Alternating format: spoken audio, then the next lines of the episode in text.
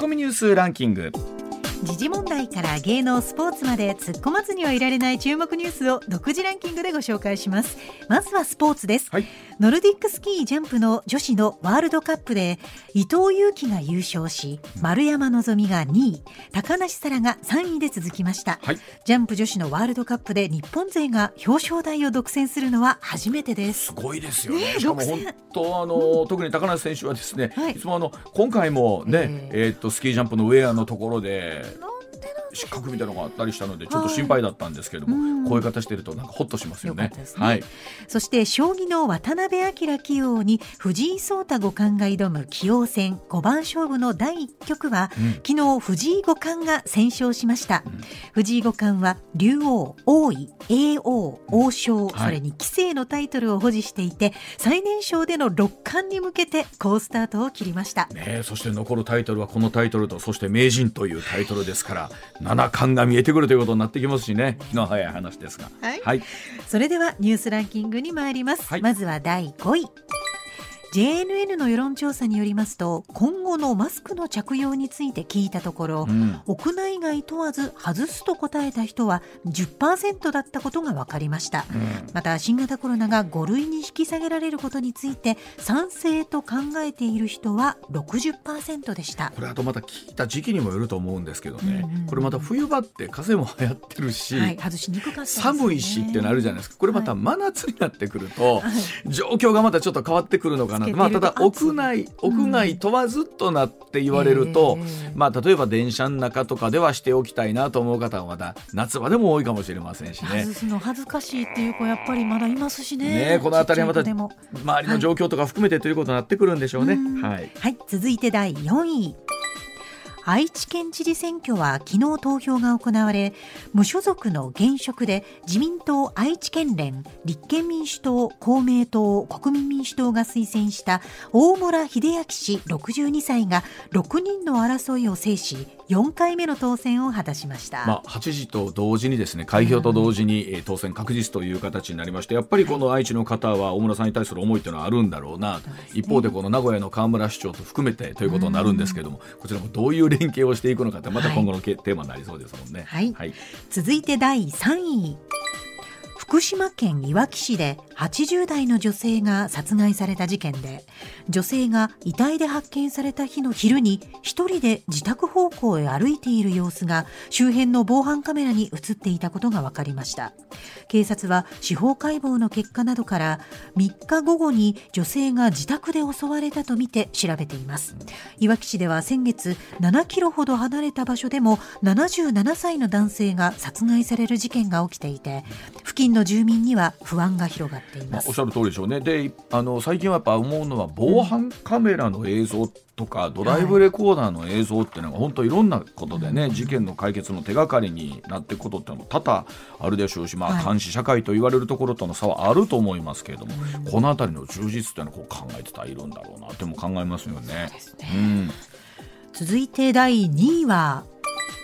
岸田総理の秘書官荒井正義氏が LGBT など性的少数者への差別発言で更迭されたことを踏まえ昨日与野党幹部から性的少数者への理解増進を図る法律の整備を急ぐべきだとの声が上がりました。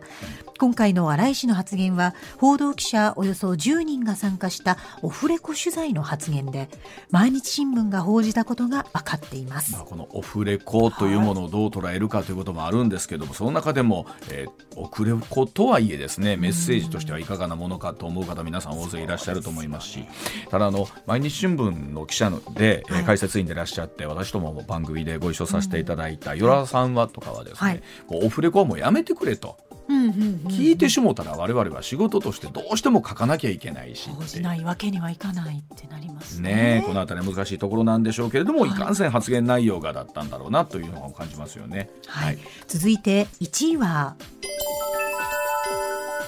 アメリカ上空で確認されていた中国の気球をアメリカ軍が撃墜しました。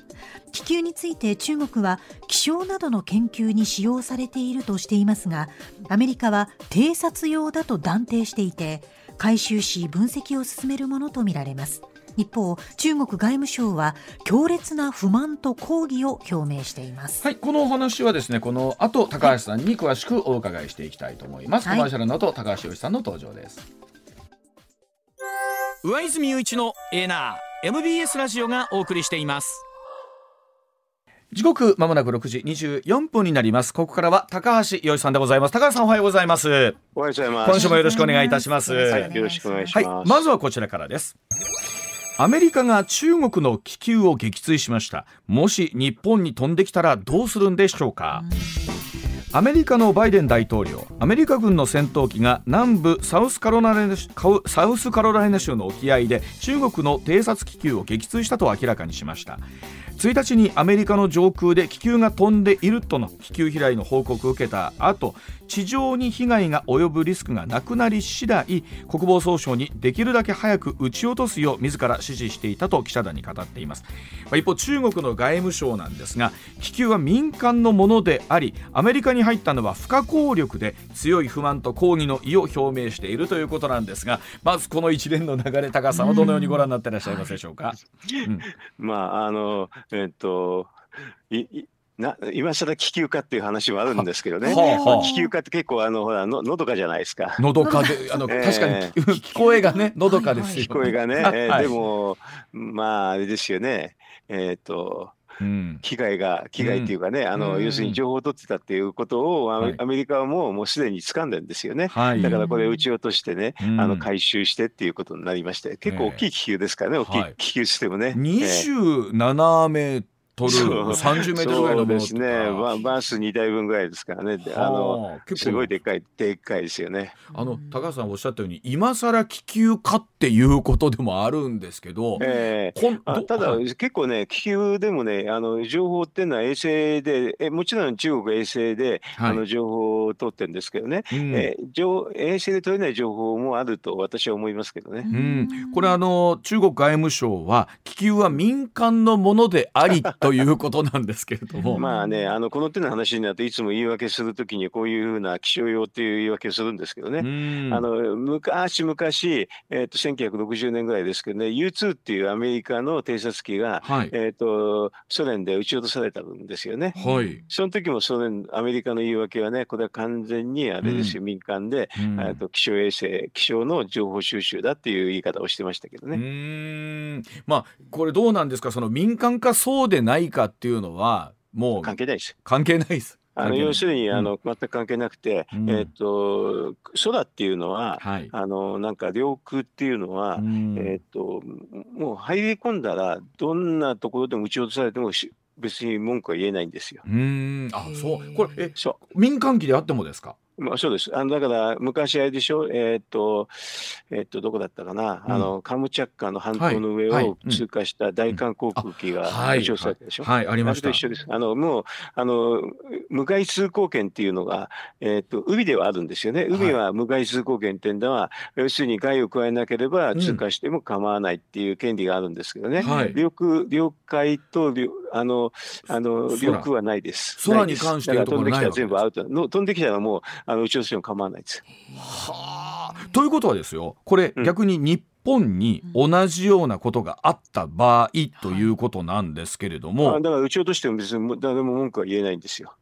あ法律上大丈夫なんですうん、ややる国際法上は国際法上問題なくて。それをやるかやらないかっていうのはその国のあの要するにその国次第ですね。あのどうでしょう？高橋さん現状仮に日本で同じようなことた場合っていうのは。えっと一つはね、うん、この気球は高度が高いから、うん、け結構それなりに難しいですね。撃ち落とすのが難しい。撃ち落とすのが難しいですね。撃ち落とせるともじゃないんですね。あ高度が高いんで、いや非常に高度高い話になると、例えば人工衛星になると撃ち落とせないでしょ？あまああの人工衛星のとこ100キロ以上はまああの観光としてね、うん、ここは宇宙だっていう理解だから、あの要するに領空じゃないっていう理解ができるんですけどね。うん、この気球の場合は多分えー、っとなんていうかな、20キロから30キロ、はい。うん、20キロぐらいでしょ、はい、だから結構上なんでね。ね、ね、普通の飛行機は飛べないですよね。だから、えー、アメリカも F22 ステルス戦闘機というものを使ってということですから、ね、そうか撃ち落とすもこれ技術がいるわけなんですね、えー、大変ですよね。あのアメリカミサイルでよく撃ち落としましたよねミサイルっても機器の場合は熱源発生してないからなかなか撃ち落とすの難しいそうか。考えたら広い空の中でそれ30メートルとは言っても見つけて撃ち落とすとかなりの技術がいるわけですね、考えてみるとね。えー、まあ、見つけるのは見つけられますけどね、うん、あの撃ち落とすのは結構大変なんで、そう。するとね、日本の上だとジェット気流だと2、300キロだから、うん、あのちょっと何分かするとスーっていなくなりますからね、まあ、あのほっとくんじゃないですかね。アメリカの場合は、この場合、あれはこの気球はね、あのあれですよ、ジェット気流のあのトレースすると、うん、日本を経由して、あのカムチャッカ行って、はいはい、アラスカからカナダに入ってて、でアラスカに入った時からアメリカずっと監視してましたからね。ああそうなんですね。ええ、これあの2019年にも鹿児島で、え、まあ謎の風船が目撃。ああれはね、うん多分ちょっと大きさが違うんで同じじゃないと思いますけどね。これ10メートルぐらいということで今回見つかったものの3分の1ぐらいのイメージだそう、えー、違いますよね。だからあのいろんなのにかこつけてね、えー、っと観測用とか言いながらたくさんのやつは中国がやってんじゃないですか。はあ、これあの今回のものというのはですね、この通過した場所にアメリカの大陸間弾道ミサイルが配備されてて基地の電波などがまあ、データが取れるんじゃないかというね。電波取れますね。電波、えーと、だから衛星だと電波はちょっと取りにくいと思うんですけどね100キロなんでね、うん、あの20キロぐらいの電波は一応取れますから、うん、あの要するに衛星あのなんか基地の関係の電波を収集してなと私も思い,、ます。えーと、今回、まあ、例えば一連の今回の流れを受けてアメリカと中国の関係というのはどうでしょう？何かこれはよくないですよ、こんな、ね、領空侵犯ですから、領空侵犯っていうのは最悪ですよ。ね、あの上に行ってね、一番強烈なのは、そこで、あのそのいろんな金をまき散らすことですよね。ああ、そうですね。あの昔戦前で日本が風船爆弾っていうのをやってた時に、なんか作ったそうですね。そうそう、はい、あの九千発一万発ぐらいやってて一割ぐらいアメリカが起こったらしいんですけどね。でらしいっていうのはねアメリカは絶対言わないからなんですけれど、あのこれは一番強烈なのがやっぱりそれであの強烈なあのなんか毒をね、うん、なんとか菌というか細菌をまき散らすのが一番強烈ですからね。はあ、でもこのお話聞いてると現実としてはまだこれ可能なんですね。あ可能ですよ。ね、あの要するにゆっくり来てね、はい、ゆっくりなゆっくりな家なんですけど、うん、そんなに急なんて言ってあんまっちょい話じゃなくて領空侵犯っていうのはそのくらい大変ですよ。はあ。ということはやっぱりその危険を感じると当然これ領空に入った時点で、うどんな状況であれ撃ち落としたいというところっていうのは各国もちろんそうだってことですよね。もちろんそれでアメリカはあの要するに中が中の危機もあの要するに全部調べてる上なんですよね。それ調べてそれでまあ万万が一一番まずいのは要するに金をバラってやると大変だからっていうのでちょっと待ってたっていうことじゃないですか。考えたらでも本当今更っていう話なんですけど結構このアナログ感があるようなイメージあるんですけど、はい、ええー、一歩間違うと強烈な表記にな減るになるってことですよね。これね。ね。えー、うん、わかりました。はい。では続いてでございます。続いてこちらでございます。さあ時刻6時32分回りました。犯罪者の逃亡先、うん、なぜフィリピンが多いんでしょうか？今後の改善策はどうでしょうか？全国で相次いで発生している強盗事件をめぐりまして日本がフィリピンに強制送還を要請している4人について両政府が少なくとも2人の身柄を7日にも日本に移す見通しであることが分かりました。一方この問題日本の犯罪者逃亡先や犯罪拠点にフィリピンフィリピンを選ぶケースが多く、今後も似たような事例が起きる可能性があると指摘されています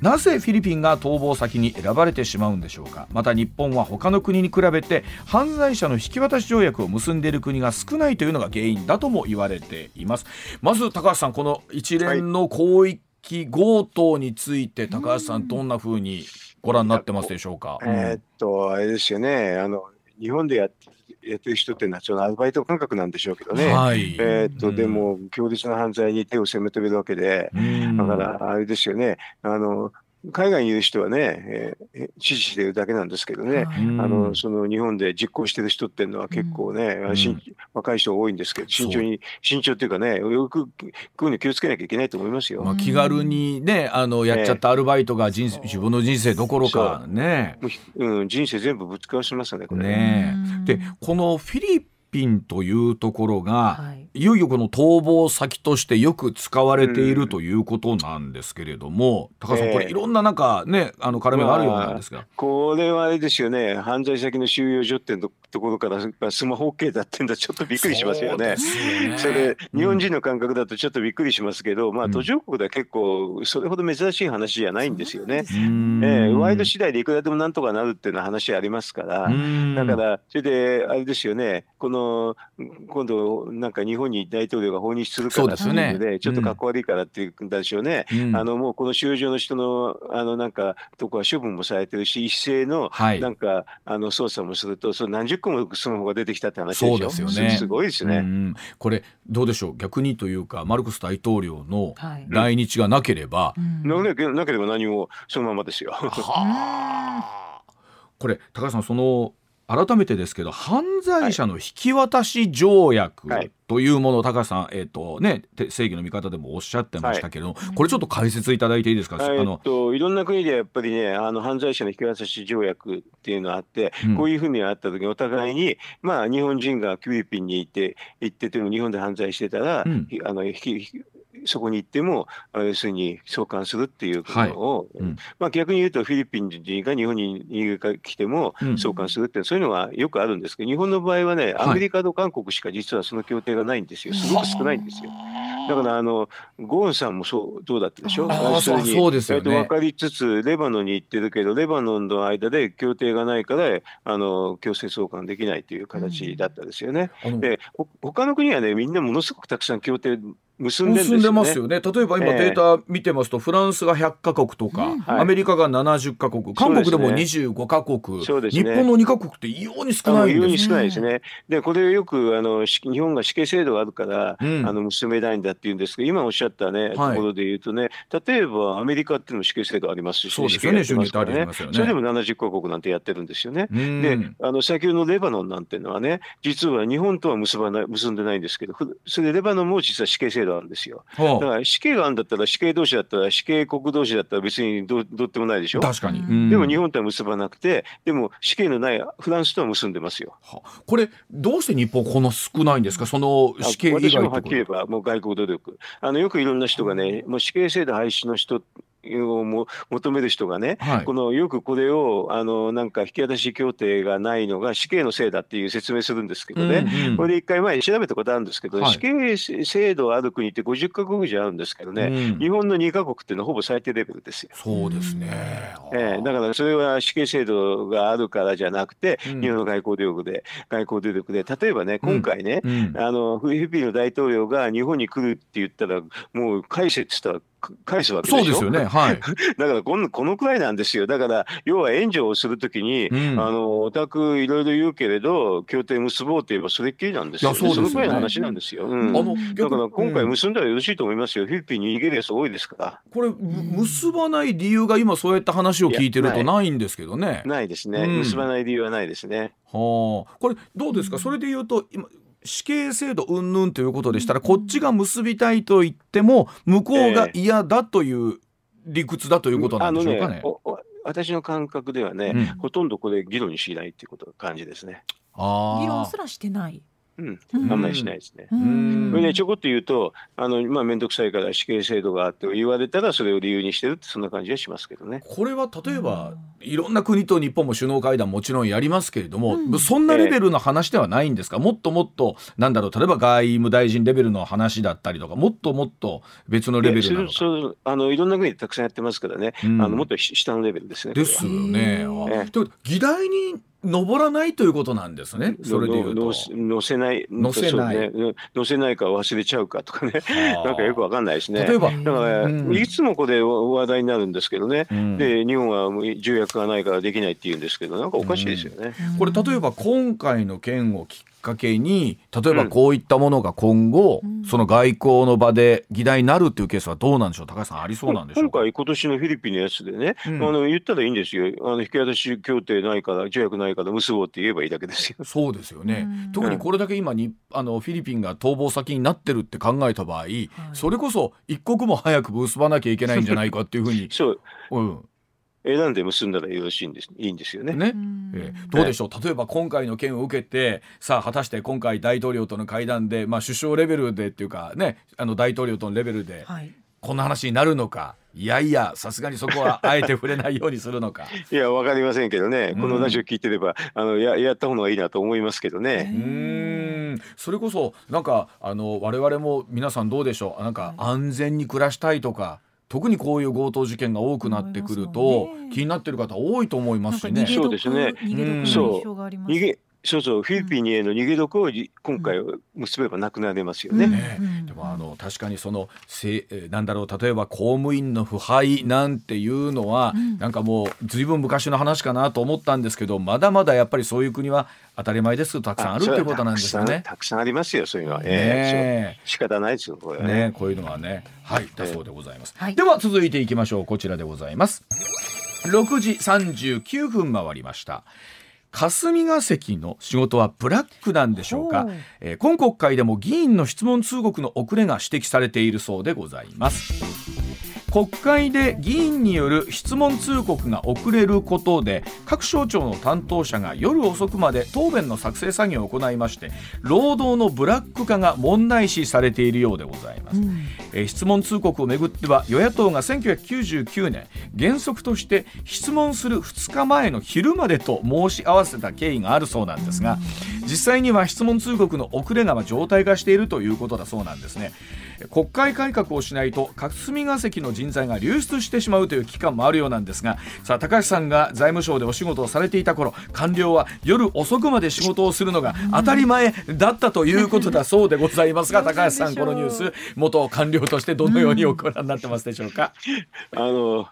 私個人は違うんですけどね、あの、う。ん、ま、周りの人は、あれですね、まあ、当たり前っていうかね、はい、えっ、ー、と、質問通告は、その次の日の質問の、うん、あの、国会の質問があるときに、大体夕方、夜でしたね。前の日の夕方、夜。ええ。で、次の日の国会に合わせてずっとそれ答弁作るわけですか？そうですね。そういう感じでしたね。はということは2日前の昼まで。あなそんなん聞いたことないですよ。そんなのありえないし。でも高橋さん99年はもうお辞めになってました？えっ、とまだ？あの言いましたよもちろん。まだいらっしゃった？ってことは、うん、こんなのあこんな申しあったんですかってそんな感じですよ。こんなんこんなん守る人ってほとんどいないから。えー、ということはもう高橋さんの中では国会会期中はもうこんなもんだという感じなんですか？まあね、そんなもんですね。そうでしょうね、ね、こんなもんかなっていう感じでね、うん、もう本当にあの理由はいろいろあるんですけどね、まずね、うん、あのその質問する方の、うん、党がね、えーと、野党でも与党でも、はい、質問者がすぐ決まらないんですよ。大体が、うん、そっちの、そっちの方が多いですね。え、だんだん決まってんじゃないですか？そんな決まってない、決まってない。だから直前まで決まんなくて、はあ、でも、そんなお前決めればいいじゃないかと思いますけどね、決まんなくてね。はい、それがまず、あの、要するに国会側の議員の問題が一個あり、はい、そうですね。はい、あともう一個質問が来ても、うん、それを割り振るっていう作業が必要なんですよね。はあ、誰がかどう、ね、どの省庁が書くかっていう。大体あれですよね。あの、一つの省庁ってことはなくて、いろんな関係があるんですよね。確かに複数まあ、特に、うん、財務省の場合予算があるからほとんど関係あるんですけどね、はい。うん、その時にだどこの省庁が州で書くかっていうので、これ割り振りって言うんですけどね、うん、質問の割り振りで役所の中でもそのももめもめします。もめもめします。でも、えー、主だって財務省というのはおっしゃるように結構主で書くことは多いでしょうねきっと。主で書くことは少ない。あ少うん。ああの自分で書くのだからあの要するに他の省庁を書かして愛義っていう形にしてああのチェックっていう形が多いんですなるほど他の省庁が主で書いてお金の部分を財務省がチェックする。あなるほど。そうそれからあの役所の方もあの悪いのもあってね、その ID に時間かかるって時もありますよ。うんあお互いに。だから要するに、えーと、この答弁じゃいけないとどうのこうのっていうのをももめもめするっていうこともありますね。前の日の夕方に来て書いてもめもめしてる間に、次の日があっという間に来ちゃいますよね。もちろんもちろん次に来ますよ。だからあのあんまり遅いと夜中の1時か2時ぐらいになると、うん、えっ、と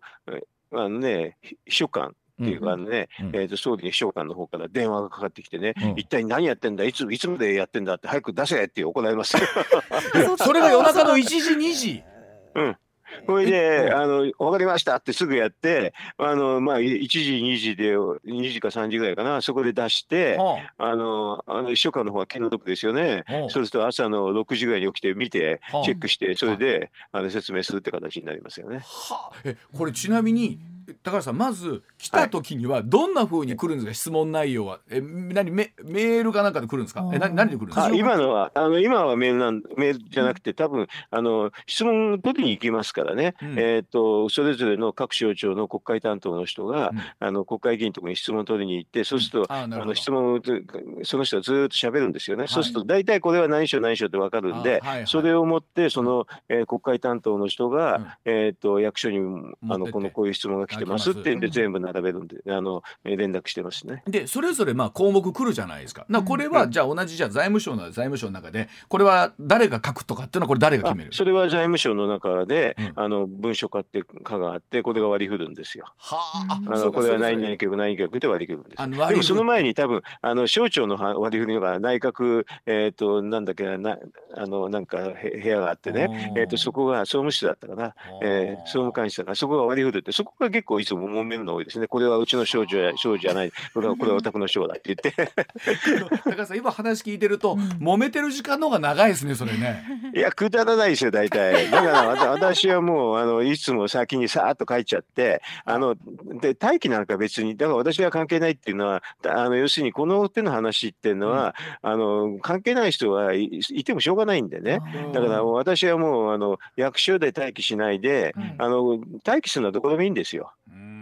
私は大体家で待機してて、それで、もう、うん、揉め、あの、質問が入って、ああ、当たるなって分かるんで、でも、その揉め時間を考慮すると、家から役所に行っても間に合いますからね。何かあれば出ていくと思ってらっしゃる。そうそう、それ、うん、いつもそうですよ。その方がいいですよね。高橋さん、国会の期間中っていうのはもう、もう夜中まで仕事をするのがもう、なんですか、もう当たり前だぐらいの感じですか？あでも、質問当たんなきゃ関係ないですからね。ああ、そうか、そうか。だから、要するに、あの、全部当たるわけじゃなくて、あの、それも、あのね、テレビ局でも部部署が違うと関係ないでしょ、うん、だからそれと同じですね。だから私なんかだからあの家に帰ってて当た当たりそうだっていう時に連絡してもらって ほいでそれからスッと行くからまだ揉めてる時ありますしね。全然それで支障ないですよ。あそうなんです。じゃあこれ、例えば今こうあった霞が関のブラッくかというのはどうなんですか、ね、大げさなところもありあの正しいところもありでね。あのだから年中当たるところは、まあ、ブラックですけどね。当たる当たらないところはもう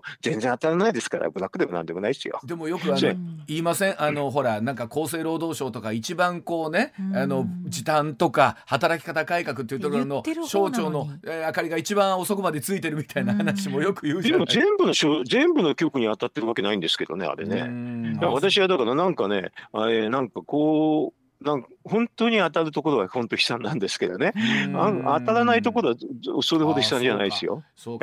の時の国会のテーマとか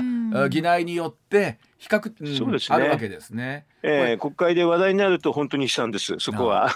でも当たらないところはね、まあ全然、それなりにね、結構遅くまで残ってる人もいますからね。じゃあ、うん、例えば前、ほら、統一教会問題とかでうんぬんとなったら、文部科学省だったりとか、うん、そういったところはやっぱり。なん。か、宗教法人だったかな、なんか、なんかそこはすごい大変なんですけどね、それを以外のところはね、当たらないから、これでもね、結構遅くまで残ってる人もいますしね、なんか、ちょっとね、だから当たるか当たらないかがすごい差があるんですけどね。これ、じゃあ、例えば、そういうことも含めてですけど例えば高橋さんおっしゃるところ、うん、もうちょっとスリム化するとかねもうちょっと効率化するとかって考えた時に、うん、なんか、ええ、どういうふうにこの質問、うん、そうですね。前から思ってたんですけどね、えーと、この手の話って要するに当たってあの要するに国会の質問の、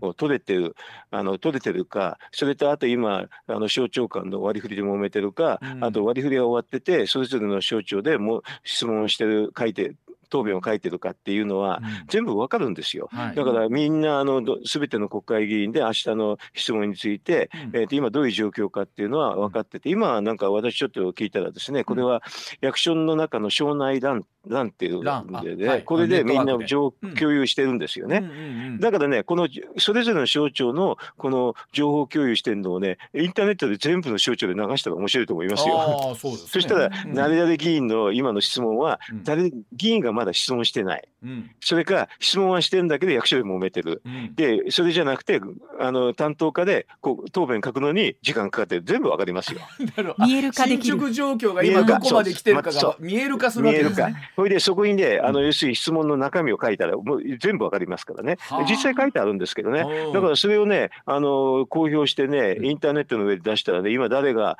どこで突っかかってるかって全部わかるんですよ。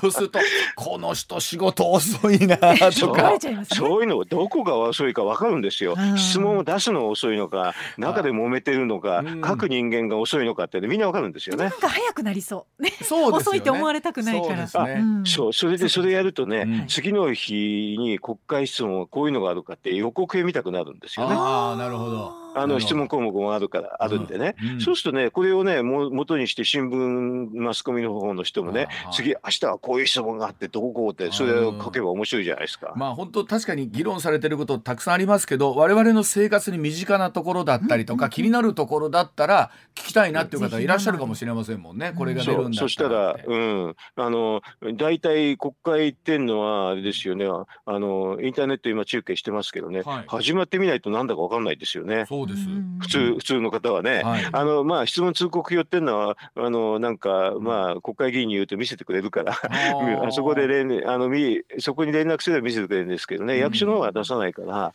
だからあれですよね、あのこれ、バッター表とか言うんだけど、打順表とか言うんですけどね、ど。どういう人で、うん。どういう人が出てきて、どういう質問するかっていうのを分かって、それぞれその質問の状況でね、今どういう状況になってるかとか見たら、あの次の日の予告当番と一緒ですよ、はっきり言ってこれ。これ高橋さん例えばそれで言うとサプライズの質問ってのは基本的にないわけですか？ないですよ。サプライズの質問したらなどうなどういうことになるかって通告ありませんからっていうのもうスルーされちゃってあね。の質問してる方もあれですよね。え？って感じになって見見せ場がなくなっちゃうから。そうか。答えなくていい答えあなるそう答えなくていいんです。もうこれそういうのよくあります。ああ質問通告ありませんからっていうのは簡単ですよ。一番そうか。じゃ簡単でいいです。あ隠し玉持っててもこれはお互い見せ場にならないわけなんですね、うん。あだって議論するのがあれですからね。あのあのなんか変な質問してうん。相手をやり込めるとかそういう話じゃないですから。ああそうかそうか、うん。それでだからなんかう時々そういう人いるんですよ、国会議員で、はい。相手をやり込めようと思う人いるんですけどね、うん。全く意味ないんですよ。ああ、それで、それで通告ありませんでしたからって、それ一言で終わるんでですよ。スルーされちゃったらもうサプライズ質問も何もないですも全く意味がだって終わなくなっちゃう。終わりで、それで終わりでしょ？そしたらもう持ち時間余っちゃって大変になっちゃうってだけですから。アドリブは受け入れてもらえないんですはい。ね。、えー、じゃあ高橋さんすみません。お知らせの後もう少しお話を伺ってまいります、はお願いします、はい。上泉雄一のエーナー MBS ラジオがお送りしています。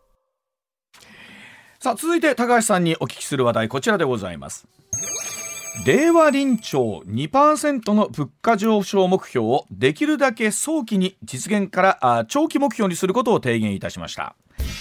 経済界や学会の有志が政策を提言します令和国民会議。通称令和臨調が1月30日政府と日銀に新たな共同声明の作成公表を求める緊急提言発表しました。この令和臨調のメンバーで女性初の日銀副総裁候補として有力される日本総合研究所理事長の沖縄由氏ら記者会見し説明いたしました、2%の物価上昇目標に関しましてできるだけ早期に実現するという目標から、長期の目標にすることで金融政策がより柔軟に動きやすくなると述べました。さあこの提言を受けて外国為替市場では円相場1ドル129円台前半と1円ほど円高方向に進む場面もあったということなんですがさあこの一連の流れ高橋さんに解説をいただきたいと思いますがさあ高橋さん、まあ、今のお話、ざっくり解説いただくとこれどういうふうに我々見ればいいんでしょうかね？えーとうん。多分ですね、うん。なんかインフレ目標2%が同じだから全く違いが見え見えないでしょ、うんうんうん。あものすごくね細かいあの、えーワーディングが何個かあって、はい。それを読み解くって形なんですよ。そうですね。それでね、あのよく出てくるのは、うん。えー、と金融政策の正常化ってっていう言葉が出るんですよね。金融政策の正常化、はあ、うん、正常化って出た時にはあのすぐ利上げしたいってそういうことです。すぐ 要するに今今の金利が異常だっていうふうな前提で、うん、あの話してるんですけどね、うん、だからすぐ利上げしたいってその金融政策の正常化って言葉が書いてあるから、ああこれは利上げすぐするのかなと思ってえっ、と、うん、円高の方に触れるんです。ではそのあたりのお話、えー、7時の時報の後にさらに細かく伺っていきたいと思います。はい、一旦7時のお知らせでございます。高橋さんそもそもこの、はい、まあ令和臨調というのは、これどういう組織なんですか？そうですね、これあの、生産性本部ってところでやってるから、はい、どうなんですかね、あのまあ、若手の経営者なんかが結構中心で、はい、それで、あれですよね、まあ、どちらかというと政府に近い、はい、あのでシンクタンクですね。あで、政府にいろいろ提言をするということなんですね。そうですね。あの、よく、よく、あの、生産性本部ってところでいろんな提言してますからね。あの、まあ、あの、10代も今までやってきましたね。はい。で、それが、あその2%の物価上昇目標をできるだけ早期に実現からえ長期目標というふうにこのか、うん、まあ、振ったということなんですけれども。急がない、だからそれは、うん、あのまあね、うん、えーと、その表現だけど多分わからないしだから、えー、それでだからあのさっき言ったね、えーと、金融政策の正常化って言葉が書いてあるから、これはすぐ利上げするんだっていうふうに分かるだけです。あのでもどうなんですか高橋さん最近ね、番組のビルはありますけれども例えば消費者物価指数っていうのが対前年で比べていった時に、えー、増えてきてる、えー、4%台まで来てるっていうこともあったりするんです消費者物価はね、えー、うんで消費者物価見ちゃ見ちゃダメなんですよ、はっきり、うん、見ちゃダメ。見ちゃダメ。見ちゃダメ。うん、それはあの、あの、今輸入物価しか、輸入物価が上がってるだけなんですよね。はい。うん。えっ、と、本当の物価っていうか、あの、エコノミストがよく見る物価っていうのは GDP デフレーターっていう物価があってね、はい、それをやりそこを見ますね GDP デフレーターっていうのはこれどういうものなんでしょうか？えーと、GDP デフレーターっていうのは名目 GDP っていうのと実質 GDP を割り算して、はい、だから、えーと、名目 GDP の方が実質 GDP を増えれば GDP デフレーター上がるんですよ。あの実際 GDP はこの発表の時に、えー、それぞれの物価に応じて調整値を入れるわけですもんね。うん、そうですね。はい。でそれを割った時の数字が一体どれぐらいなのかっていうところなんですね。そうですね。はい。あなるでそれで言うと今我々例えばほらこの2月もねいろんなものの値段が上がった上がったって言って言ってますけど、これは例えばその輸入コストだったりとかそういうものが上がっちゃってるっていうことなんですね。輸入コストが上がってるだけなんで、うん、この輸入コストが上がるってことはね輸入っていうのはあの所得が外に出るでしょ？はい、ですから GDP はちょっと減る要素方向に働くんですよ。はい、だからこの実はこれが働くってことは GDP デフレーターから見るとちょっとマイナスになるんですよね。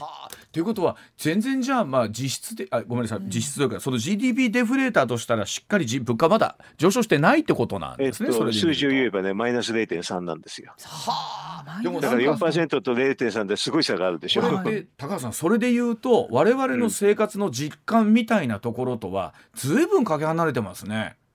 そうですよ、あのだから実感で別にインフレっていうので輸入物価が上がってる時にはだからあんまりもう引き締め金融引き締めとかね、利上げとかしちゃいけないっていう答え出てくるんですよね。はい、うんでもぶぶ物価っていうので見ると物価がインフレだからっていうんで